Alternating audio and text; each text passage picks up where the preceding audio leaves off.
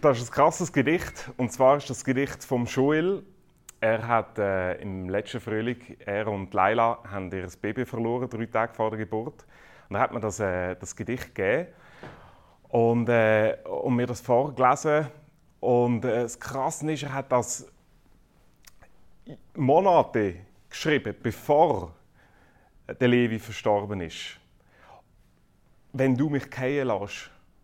Das Lied heißt Zweifel, oder das Gedicht, das wir gehört haben. Ähm, ich habe gefragt, ob ich das vorlese, weil es passt perfekt. Nämlich das Thema von heute ist mit Zweifel leben. Das ist jetzt ein steiler Übergang, aber wie leben wir mit Zweifel? Und ich möchte das anschauen, das Gute an Zweifel und den Umgang mit Zweifel. Und ich habe einen Stuhl mitgebracht, aus einem Grund. Ähm, ich muss noch etwas sagen. Mein Sohn, der Phileas, ist vor zwei Jahren zu, zu der Silke, zu meiner Frau gekommen, zu Mami. Mami, Mami, ähm, gell, der Papi ist Gott. Also, wenn ihr es nicht gewusst habt, that's God. He? Genau. Zum Glück zweifeln wir. Ja, zum Zweifel ist nicht nur schlecht. Und ich habe einen Stuhl gebracht, es gibt radikale Skeptiker, die sagen, ich zweifle an allem. Ich habe eine große Umfrage gemacht, gerade repräsentativ. Ich habe alle von unserer Kirche gefragt, wie sie es mit Zweifel haben. Äh, ich weiß jetzt nicht, ich habe bescheidene Rücklaufsquoten gehabt. Es haben jetzt sehr wenig. Ich habe dann zweifelt, wenn ihr mich eigentlich noch als Pastor habt. Oder? Wenn ein Pastor sagt, hey, was sind denn eure Zweifel? Oder? Vielleicht ist es mit dem nicht mehr gut. Aber interessant ist, die meisten angeben, du, ich habe irgendwo in meinem Leben Zweifel. Habe im Blick auf Gott, christlich Glaube, ich habe Zweifel. Radikale Zweifler, was gibt es? Skeptiker, die sagen, ich kann gar nichts mit letzter Gewissheit sagen. Und es gibt eine alte Geschichte von einer Philosophieprüfung von den Skeptikern. Und zwar ist es so gegangen, die haben für ihre Abschlussprüfung sie müssen eine Aufgabe lösen. Und das Einzige, wo, wo war, ein Stuhl ist in der Mitte vorumgestellt worden. Die Aufgabe war, beweisen Sie nicht die Existenz von dem Stuhl. Einer, ein Absolvent, hat aufgeschrieben zwei Worte. Welcher Stuhl? Und hat dafür ein 6 bekommen. Das Interessante ist, Skeptiker, und ich meine, wenn man in die Physik geht, ist schon mega spannend, oder? Ein Stuhl, eigentlich, wenn, wenn man auf die atomare Ebene geht, dann ist das nur noch Energie. Und irgendwie, es ist doch fest. In einem gewissen Sinn, alles, Skeptiker haben einen gewissen Teil recht. Sagt, Im Schluss, schlussendlich kannst du nicht mit letzter Gewissheit irgendetwas sagen. Aber spannend ist, irgendwann hocken die Skeptiker doch auch auf den Stuhl. Und ich möchte dich einladen, heute mit deinen Zweifeln zu Gott zu kommen und sagen, ich versuche es nochmal. Oder das finde ich irgendwie wie ironisch. Schlussendlich, man kann nicht, man kann nicht alles beweisen. Aber die Skeptiker hocken auf den Stuhl. Ich merke, viel mit dem christlichen Glauben, sie zweifeln und zweifeln, aber sie versuchen es nie auf mal drauf zu hocken. Aber, und das ist für mich match entscheidend, wir müssen mit unseren Zweifeln kommen und auf den Stuhl hocken. Und sagen, okay, ich komme mit meinen Zweifeln Gott. Und ich schaue. Und mega für mich, mega wichtig, ich hocke mit deinen Zweifeln. Wenn wir sagen, hey, der Stuhl, das steht wie vor Gott.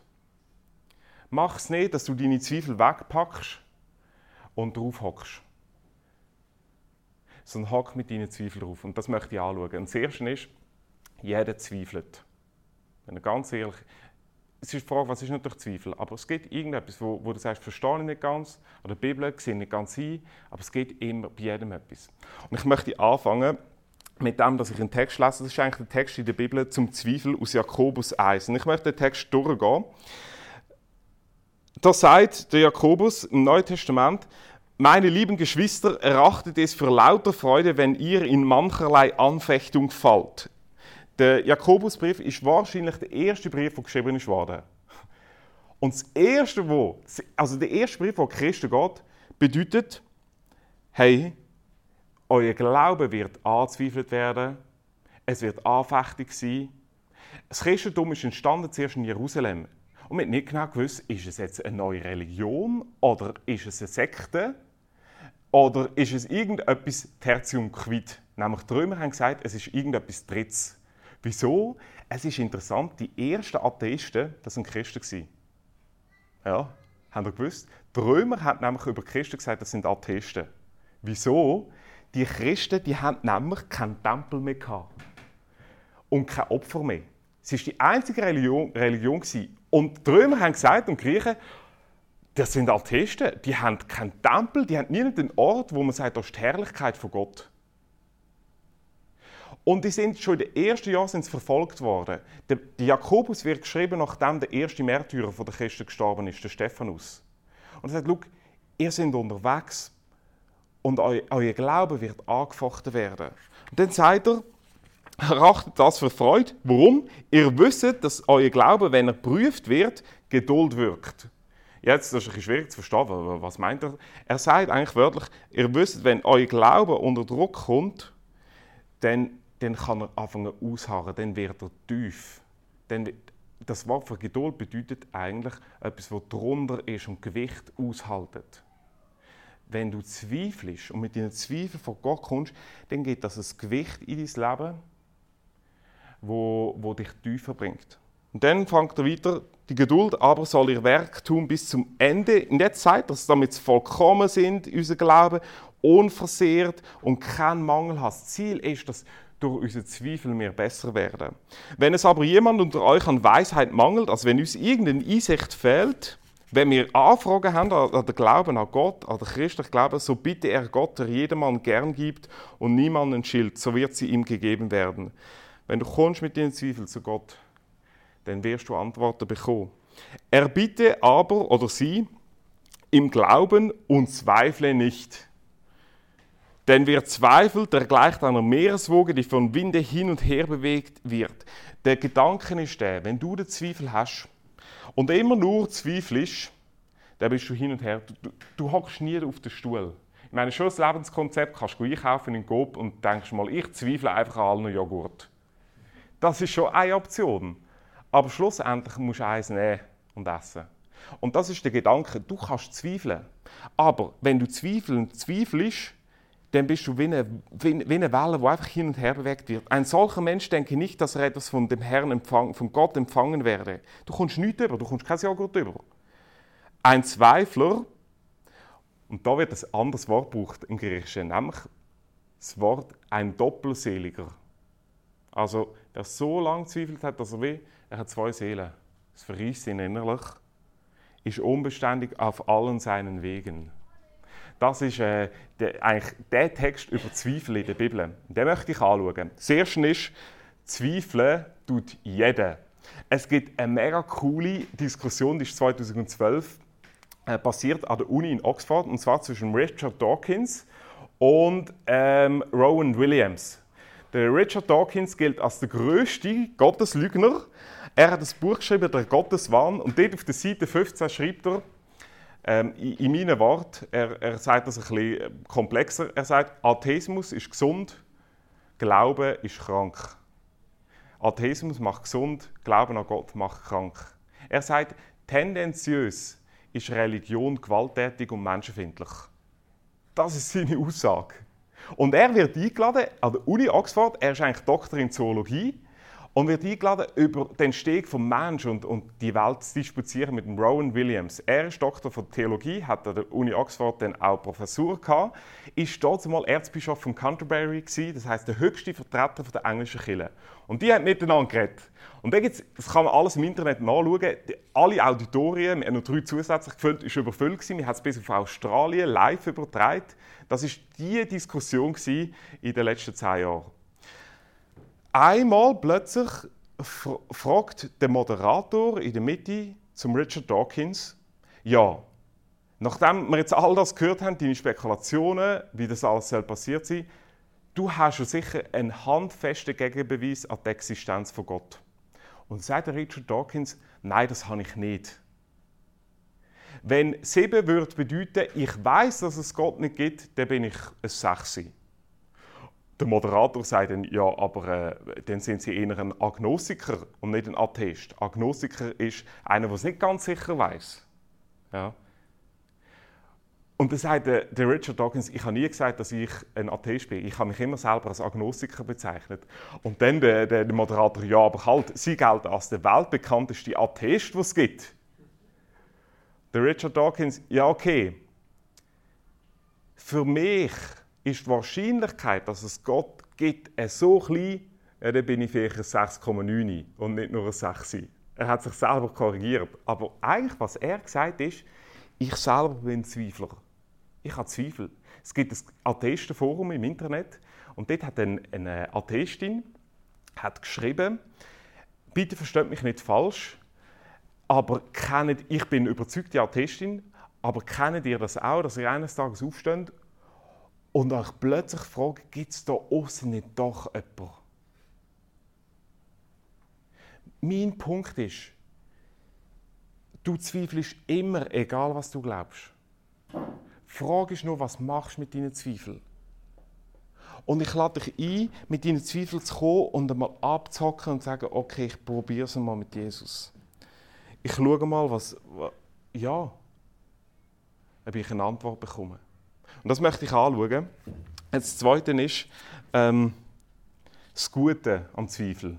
Wieso ist Zweifel gut? Da möchte ich euch mitnehmen. Der erste Punkt ist, Zweifel gründet immer auf einen Sprung in Glauben. Das ist das, was Richard Dawkins eigentlich macht. Er zweifelt, weil er eigentlich glaubt, es gibt keinen Gott. Es bedeutet, bei allem, was du glaubst, du wirst schlussendlich Zweifel haben. Es gibt nicht eine zweifelsfreie Zone.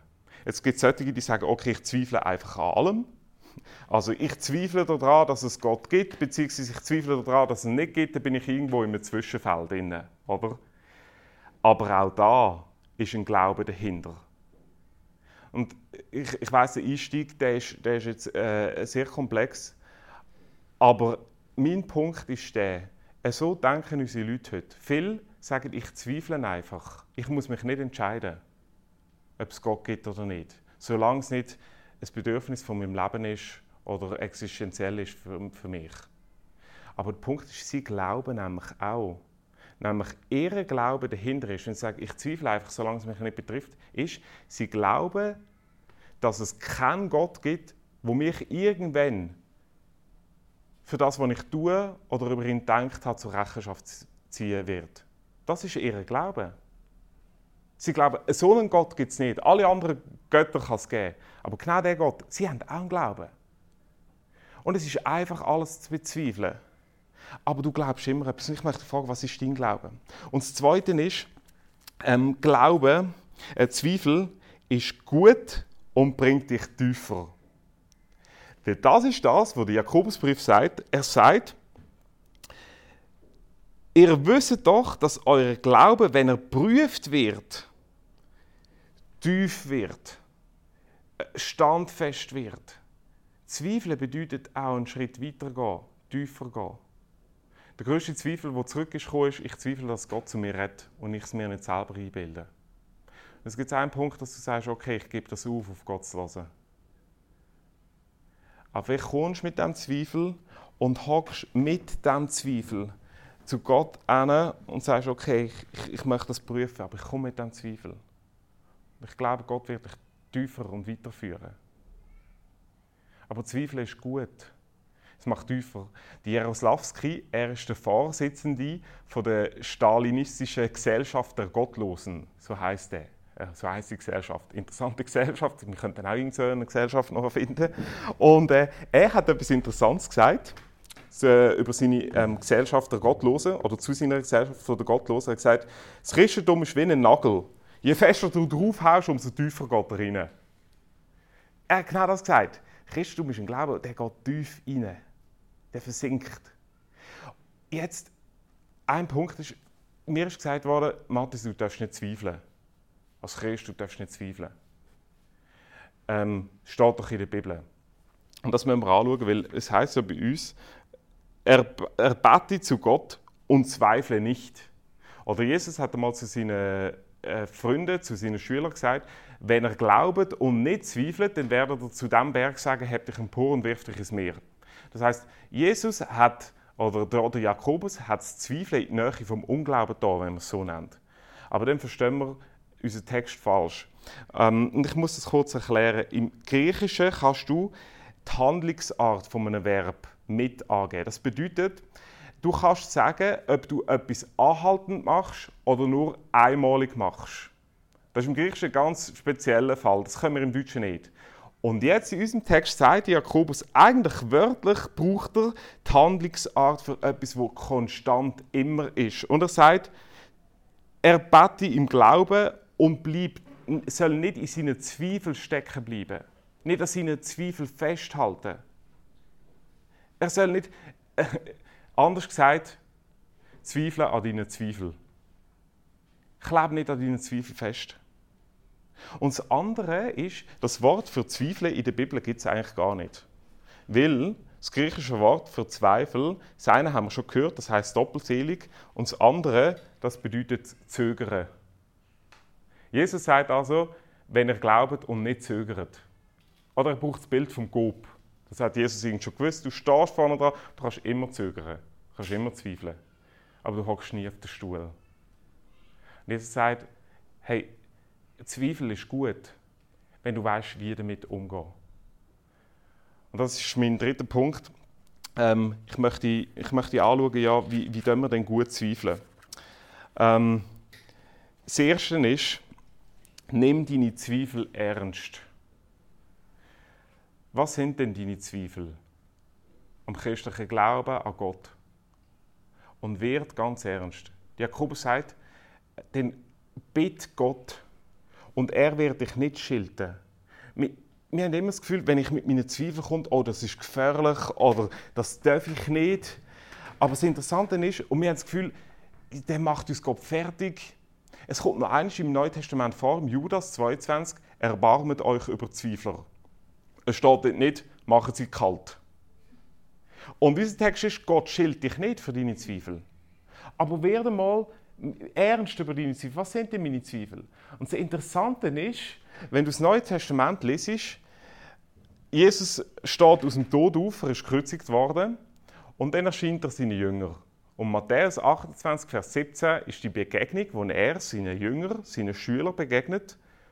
Und dort steht, einige aber zweifelten. Die sind nicht am Punkt gewesen, yes, das ist alles, der hier ist schon verstanden. Sie haben Zweifel daran. Es ist nicht etwas, was sie einfach intuitiv haben aufgenommen Nimm deine Zweifel ernst. Es ist interessant, ich habe das im äh, One End mal gebracht. Jesus ist insgesamt 183 Fragen gestellt worden. Also wenn man einfach die Biografie von Jesus in der Bibel liest, 183 Fragen sind gekommen. Weil die Leute sind immer gekommen, sie wollen, hä, wie ist das genau? Spannend ist, dass Jesus 307 Fragen stellt im Neuen Testament. Also 183 werden an ihn gestellt. Er selber fragt 307 Fragen. Aber die entscheidende Frage ist eigentlich, wie viele Fragen beantwortet Jesus direkt? 183 Mal sind sie gekommen haben ihn gefragt, wie viele Fragen antwortet er gerade direkt raus? Es sind genau drei. Das heißt, bei allen anderen, bei 180 Fällen, hat er zuerst eine Gegenfrage gestellt. Und das ist eigentlich das ist krass. Jesus, der eigentlich alle Antworten hatte, fragt etwas. Wieso? Ich glaube, er nimmt unsere Zweifel ernst und er weiß, wenn wir nachdenken, wir werden tiefer gehen. Das Zweite, das erste ist, nimm deine Zweifel ernst. Äh, das Zweite ist, red über deine Zweifel. Also ich habe Zweifel mitgebracht. Das sind Zweifel. You know? Jetzt meine Frage, was musst du machen, dass du dick wirst? Ja, in dich hineinfressen, oder? Dann werden wir dick. Es, ich habe gerade ein Buch gelesen, und zwar von, von Leuten, die mit Jesus mal unterwegs waren. In einer Kirche, Freikirche, Landeskirche, überzeugt sogar ein Pastor ist drunter. Ja? Und alle die, wir haben die untersucht, haben sich distanziert vom christlichen Glauben. Die meisten sind Atheisten oder Agnostiker, jetzt so selbst bezeichnet. Und das Buch fragt, was ist, was ist der Grund für das? Und es gibt vier Gründe. Und der erste Grund, sie haben Zweifel an Gott. Aber bei allen, die man interviewt hat, hat man Folgendes festgestellt. Sie haben nie über ihre Zweifel geredet. Mit jemandem. Mit allen. Ich sage nicht, dass es bedeutet, wenn du nicht über deine Zweifel redest, Oder umgekehrt, wenn die über Zweifel geredet hätten, dann wären sie nicht äh, auf die Distanz gegangen zum Glauben. Das wissen wir nicht, da gibt es keine Untersuchung. Aber Fakt ist, alle, die weg sind gekommen, haben das wie für sich behalten. Sie haben Zweifels oder sie sind dick geworden. Das Prinzip ist, dass das bitte Gott, geh ins Gespräch. Und nicht nur mit Gott, sondern suche jemanden gegenüber und sagen, hey, wollen wir zusammen die Zweifelspackung teilen? Allein werde ich dick. Das Zweite werden wir nur halb dick. Der Punkt ist aber, du musst Zweifel verdauen, dass es tief geht, dass es in dein Leben abrutscht. Und ich möchte dich fragen, was sind deine Zweifel am christlichen Glauben? Es war nämlich mega spannend. Vor, vier, vor sechs Wochen war da eine Frau bei uns. Und im Anschluss, ich habe eine Woche später telefoniert mit seiner, ihrer Freundin, die sie mitgenommen hat. Und ich gesagt, sie, sie hat nur Zweifel gehabt. Sie ist nicht rausgekommen im ganzen Gottesdienst. Ich dachte, oh Scheibe, ich habe irgendetwas falsch gemacht, oder? Und danach sind sie zusammen an den See gehockt und haben angefangen zu reden darüber. Was, was ist dein Zweifel und mit wem gehst du vielleicht diese Woche reden? Sagst, hey, jetzt möchte ich mal darüber reden. Nimm es nicht in dich hier. Friss es nicht in dich hier. Und hab keine Angst, Gott schildert dich nicht für deine Zweifel. Wir alle leben mit Zweifeln. Das dritte ist, Zweifle an deinen Zweifeln. Heute sagen wir, es ist mega smart zum Zweifeln, alles anzweifeln. Und Skeptiker sind in einem Punkt inkonsequent. Nämlich, sie sagen, es gibt mit absoluter Gewissheit nichts, was wir beweisen können. Und ich denke, ja, zweifelt doch mal an dieser Aussage. Wenn ihr ja radikale Zweifler sind, dann doch mal äh, auch die Aussage, es gibt gar keine Gewissheit anzweifeln. Zweifeln an deinen Zweifeln. Zweifel sind, das ist noch von unseren Hormonen abhängig, von unserer Stimmung. Und ich weiß, ich war zwei Jahre im Theologiestudium und ich konnte nicht mehr mit dem Gott irgendwie. Ich habe zwei Jahre lang, das, war wie zu, zu Gott. Aber ich habe mich für etwas entschieden. Ich zweifle auch an meinen Zweifeln. Und ich habe das auf diese Art gemacht. Ich habe immer, eigentlich jeden Morgen habe ich meine Zeit genommen, wo ich die Bibel gelesen habe und betet habe, auf Gott gelassen. Und das ist ein Moment gekommen, ich nicht mehr die Bibel lesen. Ich kann nicht mehr beten. Das ist wie, ich weiß auch nicht, ich habe mich so beschäftigt mit, mit der Bibel und allem und Theologie. Ich, ich habe wie nicht mehr möglich, ich war übersättigt. Gewesen. Aber ich habe gesagt, ich zweifle an meine Zweifel. Und die Form war, ich bin jeden Morgen dennoch bei mir in den Stuhl gehockt. Das war ein Point, nicht so ein, das ist nicht so, da, da macht einem das Viertel wieder, darum hocke ich nur so halb drauf. Ich bin jeden Morgen in, in, in Point gehockt und habe meine Zeit mit Gott gehabt, ohne dass ich etwas denkt oder betet oder gelesen habe. Weil ich sage, ja gut, Zweifel sind da und es wird wieder mal besser gehen. Aber was ich schon erlebt habe mit Gott, das, ich glaube nicht, dass das. Äh, und, und ich versuche noch, ich hocke mit meinen Zweifeln an. Und das Krasseste war, ähm, ich habe dann eines Morgens habe ich äh, Kille geschwänzt. Ich bin sonst immer in Kille. Ja, weil, oder gehst das Christen Kille. Und dann bin ich nicht in die Kille und ich bin auf dem Balkon gehockt. Es war ein mega schöner Tag am Sonntag. Und ich habe Predigt von Tim Keller. Und in dieser Predigt hat er plötzlich angefangen zu weinen. Der letzte Punkt von seiner Predigt war eigentlich Jesus. Und ich hocke dort und ich weine. Das war das erste Mal, wo mich Jesus so mega berührt hat. Und ich glaube, das war, wie ich gesagt habe, ich zweifle an meinen Zweifeln. Und ich warte und ich hocke da.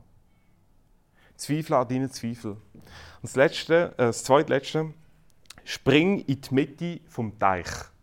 Jetzt Jakobus sagt ja, wenn du zweifelst und zögerst und zögerst und zögerst, du bist, du, du bist wie eine Welle hin und her treiben. Und das, ich habe das weitergedacht, das Bild.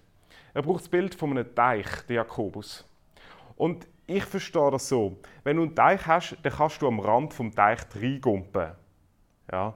Aber mit großer Wahrscheinlichkeit wirst du Bühlen holen. Oder dort, wo es seicht ist, wo, wo die Felsen im Wasser sind, kannst du reingumpen. Wenn du aber in die Mitte des Teiches kommst, dort wo es tief ist, wo du zwar musst schwimmen musst, schwimmen musst immer, dort bist du sicher.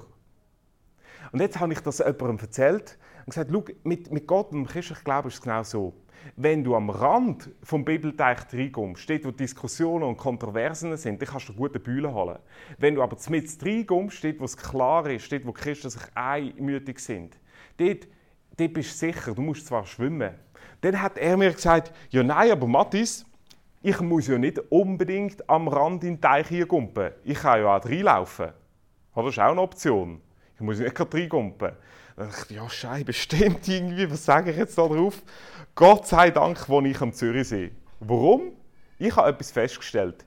Es ist einfacher, aus dem See rauszukommen, als in den See einzugehen. Mit diesen äh, scheiß, äh, wie heisst es, Wandermuscheln, oder? Wieso? Wenn ich in den See eingehe, ich, ich meine, ich, ich schaue, ich, gut, ich, ich habe noch ein Probleme, weil es dann kalt ist, oder? Gibt es ein paar, die das auch haben, ja. Aber ich, ich gehe mega langsam, oder? Denn die Mies, äh, ja genau. und ich gehe vorsichtig, irgendwann bis es genug tief ist. Und dann gehe ich rein. Die Taktik beim Rausgehen ist eine andere. Ich schwimme so weit raus, oder? Mit der Hand, ich sehe alles, bis, bis eigentlich die Tiefe vom Wasser nur noch knöchelhoch ist und dann steige ich raus. In einem, in einem Satz. Ich glaube, es ist einfacher, reinzugumpen und dann an Rand schwimmen und rauszugehen, als reinzugehen. Und ich sage das darum, weil äh, in die Mitte vom Bedelteich. Ähm, wenn man Theologie studiert, ich habe dann an der Uni, Uni Basel noch Theologie studiert, ähm, dann fängt man mit Kontroversen an. Und das verriest einfach den Glauben. Ich habe Ulrich Lutz gehört, einen Kommentar von ihm gelesen. Er nimmt das Neue Testament und er liest es durch. Und krass ist, er kommt zu Versen, zum Beispiel auch in Matthäus 21, wo mein Vater dann gesagt hat, heb dich empor und wirf dich ins Meer, zum Berg. Dann sagt er dort zu einem Vers, das hat der Matthäus wahrscheinlich aus dem Papierkorb rausgenommen und aufgeschrieben. Weil es für ihn keinen Sinn macht. Wir finden, ja, das, also woher soll er den Gedanken gehabt haben, Matthäus, der das geschrieben hat, hat er vielleicht im Papierkorb gefunden. Das steht so in seinem Kommentar zum Matthäus-Evangelium. Wenn du so anfängst, dann bezweifelst du alles in der Bibel. Aber wenn du mal, mal Medien kommst, wo es klar ist, äh, dann kannst du zu diesen Stellen gehen, wo man nicht versteht und darüber nachdenken. Und, und fragen, was steht denn da drin? Ich möchte aufhören mit dem letzten Punkt. Der heißt nämlich, wenn du zweifelst, dann bedeutet das, dass dein Gott groß ist der Stephen Curtis Chapman, er ist Gitarrist und Sänger in den USA. Das ist mega krass. Er hat Krebs erlebt. Ähm, und eines Tages, er ist wieder gesund geworden, ist er ins Weiße Haus eingeladen worden und hat dem damaligen Präsident George W. Bush Jr. hat er ein Lied dürfen singen. Ähm, das war eine Audienz findet man auch auf YouTube, ist mega cool. Er hockt da vorne mit seiner Gitarre und singt das Lied God is God and I am not. Ja, genau. Also, also vielleicht hat das irgendwie auch nicht gewusst, was ich nicht bin. Aber das Coole ist, dass singt der Stephen Curtis Chapman ein George W. Bush. Hey, Gott ist Gott, du bist es leider nicht. Ja. Jetzt wird er dann wieder mal beim Trump eingeladen. Finde ich, dort passt es irgendwie auch, das Lied wieder mal singen. Und äh, Zweifeln bedeutet, dein Gott ist groß. Er ist größer als was du denkst. Zweifel bedeutet, ich habe den Gott nicht im Griff. Ich möchte mit zwei Geschichten aufhören. Mit meinem besten Freund, das ist der Dai Schiess. Er hat eigentlich seine Story schon erzählt, aber nicht alle kennen sie. Er hat mir im Januar 2014 angerufen und hat mir gesagt, Mathis, ich habe die Diagnose Leberkrebs und noch wenige Monate zum Leben. Der Krebs ist erst jetzt langsam behandelbar, aber es gibt niemanden, der bis jetzt auf der ganzen Welt länger gelebt hat als fünf Jahre. Alle sind vorher gestorben, nach der ersten Diagnose.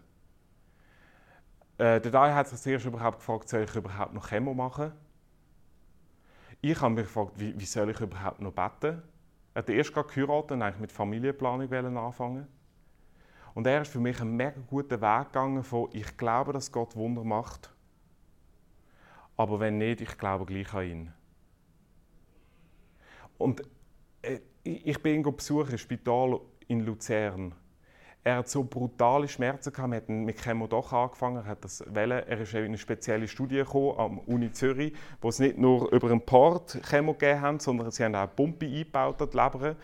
Und wo sie direkt können die Leber ähm, mit Chemo ähm, äh, angehen er hat so brutale Schmerzen gehabt, Schmerzen, er hat halluziniert. Ich bin ihm am Bett gestanden, er hat geschreit, er hat nicht mehr können, er hat nicht mehr gewusst, dass ich dann überhaupt dort war. Er war tagelang auf, an der Schüssel, gewesen, er ist heiß, er konnte nichts machen an der Schüssel und über seinem Erbrochenen. Er hat nur Schmerzen gehabt. Seine einzige Bitte an Gott, konsequent, wo er gesagt hat, Gott, das, das ist einfach mein Wunsch, ist nur gewesen, ich will keine Schmerzen mehr haben. Gott, bitte erleichtere mir meine Schmerzen. Und es ist ihm plötzlich besser gegangen. Ähm, und dann ist die Frage jetzt musst du die Leber transplantieren. Er läutet mir an und sagt, äh, Mathis, gibst mir ein Stück von deiner Leber. Weil Leber, das ist das Organ, das nachwächst. Würdest du mir ein Stück geben, wenn du die richtige Blutgruppe hast? Ich habe nicht ganz sicher gewusst, was ich sagen soll, oder? Ähm, er hat nachher sich entschieden, er macht die Lebertransplantation nicht, wegen all, allen Nebenwirkungen und, er hat auch nicht mehr mögen. Und es war nicht, Gott, du musst mich jetzt heilen. Und er hat das nicht so naiv gemacht, hat mega viel Gespräche gehabt, aber er hat sich entschieden, ich mache die Lebertransplantation nicht. Die Leberwerte sind immer besser geworden. An Ostern 2017 hat er predigen, Osterabend. Am Morgen ist er nur immer so Erbrochenen gelegen, so Schmerzen gehabt. An diesem Abend äh, hockt er in, in der Kille beim Worship, er kann gar nicht mitsingen, weil er so Schmerzen hat und er steht auf und seit dem Moment hat er keine Schmerzen mehr. Er hat dann äh, in, in, der, in der Feg habe ich einen Talk mit ihm, mit ihm gemacht, hat er seine Geschichte erzählt. Er ist der einzige momentan in der Statistik, Statistik weltweit, der länger gelebt hat als fünf Jahre mit dem Krebs. Er hat jetzt dann gerade sechs Jahre vorbei. Er sagt aber mir, Mathis, ich weiß nicht, Potenziell kann der Krebs wieder ausbrechen. Aber mein Lieblingsvers ist folgender. Und jetzt hat er mir gestern angerufen und gesagt: Mathis, kommst du mit mir auf Äthiopien? Äh, und dann hat er gesagt: Okay, das geht nicht. Kommst mit auf Burkina Faso? Dort ziehen sie momentan die Missionare ab, weil die ersten Missionare sind jetzt umgebracht worden. Und ich sagte: äh, da, irgendetwas ist falsch, ich will nicht Selbstsport machen. Und, äh, und er, er hat mir letzt, beim letzten Besuch gesagt, ich habe ihn gefragt, Dai, was wäre dein größter Wunsch, den du hast noch auf dieser Welt? Ich habe so gedacht, oder ich habe so einen Wunsch, ich möchte unbedingt mal auf Hamburg und ich möchte unbedingt mal auf Washington. Das, wär, das sind so meine Träume, die ich habe. Und äh, genau, und dann habe ich gedacht, er hat sicher irgendwas so Träume, oder, wo er will. Und dann sagt er, weißt du, was mein größter Traum ist? Für Jesus als Märtyrer zu sterben. Ah oh, ja, jetzt hat er mir darum angerufen, glaube ich. Ja gut, äh, Zirk hat ein Problem mit dem Telefon, ich habe auch ein bisschen Bauchweh. Aber er sagt, weißt du warum? Ich habe einen Lieblingsvers. Und das ist Daniel 3, Vers 13. Es werden drei Freunde, drei Juden, ähm, genommen und sie müssen vor einer, vor einer Statue niederknüllen. Und sie machen das einfach nicht. Sie sagen, wir beten die, die, die Statue, den König nicht an wo das Sinnbild für sich aufgestellt hat. Wir machen das nicht. Sie kommen vor den König und der König sagt, Schau, ihr habt zwei Optionen. Entweder geht ihr auf die Knie oder ihr geht in den Feuerofen. Und dort sagen sie Daniel 3, Vers 17 folgendes. Wenn unser Gott, der, wo wir arbeiten und nicht das Standbild, wenn der will, dann kann er uns retten. Und wenn er nicht will, so what? Wir gehen nicht auf die Knie. Und der Tag hat gesagt, wir sind mega selektiv in unseren Bibelversen. Aber hast du schon mal ein Neujahrsfair bekommen? Hey, wenn, wenn Gott will, dann überlebst du das Jahr, wenn er nicht will, so what? Haben wir noch nie bekommen, oder? Zweifeln an Gott, macht er ein Wunder oder, oder, oder auch nicht, bedeutet, ich habe einen großen Gott, der größer ist. Der Martin Luther ist mal gefragt worden, Martin Luther, was machst du, wenn du in den Himmel kommst, du stirbst und Gott kommt zu dir und sagt, Martin Luther, ich schicke dich in die Hölle. Dann hat der Martin Luther gesagt, ich hoffe, dass ich dann wieder auf die Knie gehe und sagen, Gott, dein Willen ist heilig. Das ist etwas, weißt also wir dürfen sicher sein, aber es ist Zweifel an Gott, er ist viel größer, viel größer. Und hock mit, mit deinen Zweifeln zu Gott, weil dann hast du Stand, dann, dann bleibst hocken. Weil, wenn du nicht jahrelang deinen Glauben äh, auch auseinandergesetzt hast, hinterfragt hast, dann kann dein Glaube über Nacht verschwinden. Aber wenn du glaubst, dann bleibst du hocken. Ich möchte aufhören jetzt mit der Geschichte. Ähm, die erste Atheistin, die wird eigentlich in der Bibel gebracht. Und zwar ist die Situation die, ähm, das Volk Israel ist in den Krieg gegangen gegen die Philister. Und sie haben eine katastrophale Niederlage erlebt. Und sie sind zurückgekommen und haben gesagt, hey, wir haben mega Niederlage bekommen. Und sie sind zum Tempel gegangen. Das war der Ort, wo, wo sie gesagt haben, da ist Gottes Herrlichkeit. Und dort, in der Tempel haben sie eigentlich Zelt der Begegnung genannt. Ein Zelt. Und sie sind dort gegangen und gesagt, hey, in diesem Zelt hat es doch einen Bundesladen. Das ist der Ort, wo, wo, wo Gottes Herrlichkeit ruht. Dort sind nämlich die zehn Gebote drin, das war die Zusammenfassung vom, vom jüdischen Gesetz. Wir nehmen die Bundesladen mit in den Krieg. Und dann haben wir Gott im Kasten und alles ist gut. Der Homer Simpsons übrigens, der in einer Seite, das ist die beste, finde ich, wird er für einen Missionseinsatz verdonnert. Und er wird, ist ja nicht wirklich bekannt als einer, der Theologie mega durch ist und muss dort eine Kille bauen. Und am Schluss sagt er, okay, mit Gott habe ich es ja nicht so wirklich auf der Reihe, aber jetzt haben sie ihm da einen schönen Käfig gebaut. Oder Kille. Und sie sind auch, die, die Israeliten sind gegen die Philister gegangen. Wir haben Gott im Kasten, in, dieser Truhe Holztruhe, in dieser Bundeslade. Und sie sind gegangen. Und der Eli, das ist der Priester dort mal. Der hat seine Zweifel parkiert Der hat gesagt, okay, ich habe ja Gott im Kasten, die gehen jetzt kriegen, die haben Gott dabei, es passiert nichts. Oder ich habe keine Zweifel, Gott, ey, er macht Wunder, er ist gut. Und er ist auf dem Stuhl gehockt. Das steht alles in 1. Samuel 4. Was passiert? Sie gehen in den Krieg, sie bekommen nochmal eine Niederlage und, und, und Bundesladen wird zu den Philister gebracht, ist weg. Sie haben Gott verloren. Sie kommen zurück zu der Stiftshütte, zum Zelt. Der Eli hockt auf dem Stuhl vor dem Zelt, wo er das hört. Da fällt er rücklings vom Stuhl und bricht sich das Knick. Und seine Schwiegertochter hockt nebenzu, die ist in den, in den Wehen und gebärt ihren ersten Sohn. Und sie ist die erste Atheistin in der Bibel. Wie sie nennt ihren Sohn den Ikavod. Kavod bedeutet Herrlichkeit. Sie haben gesagt, in dieser Stiftshütte, in dieser Bundesrat, das ist die Herrlichkeit von Gott. Wir haben ihn dabei. Und I vor Kavod, wie A vor Theist oder Theismus, bedeutet, es gibt keine Herrlichkeit mehr. Nichts mehr. Warum? Sie haben ihre Zweifel parkiert. Und darum sind sie hinten rausgefallen. Sie haben gesagt, da ist keine Herrlichkeit mehr. Ich möchte dich einladen, jetzt wir gehen noch in einen Song äh, vom Worship. Was ist dein Zweifel? Wo du hast und komm und hock doch bei, bei Jesus mal ab und sage ihm das. Die Story von der, von der Bundeslade, die wird im Neuen Testament aufgenommen. Im Johannesevangelium, das ist äh, eine Biografie von Jesus, die fängt so an. Ähm, und Gott ist Mensch geworden, Jesus ist auf die Welt gekommen und wohnte unter uns. Wörtlich steht dort und zeltete unter uns. Verstehst du? Das Zelt von der Begegnung. Und dort ist die Herrlichkeit weggegangen. Und, dann steht, und jetzt, kommt, jetzt kommt wieder ein Zelt. Gott selber kommt wieder zu uns. Und das Interessante, Johannes 1, Vers 14 steht, er zeltete unter uns und wir sahen seine Herrlichkeit. Kavod. Bei Jesus findest du die Herrlichkeit von Gott. Komm zu Jesus und sag, okay, ich komme mit meinen Zweifeln ich gebe, ich gebe dir mein Leben. Jesus, ich danke dir, dass du der bist, wo, wo uns möchte die Herrlichkeit von Gott wiederbringen Und ich bete jetzt für, für das Lied, das wir gehen, dass wir je individuell wir dürfen mit unserem Leben zu dir kommen. Auch mit einem Zweifel, den wir haben, mit einer Frage, etwas, wo wir dich nicht verstehen. Und einfach sagen, du bist groß und du bist größer.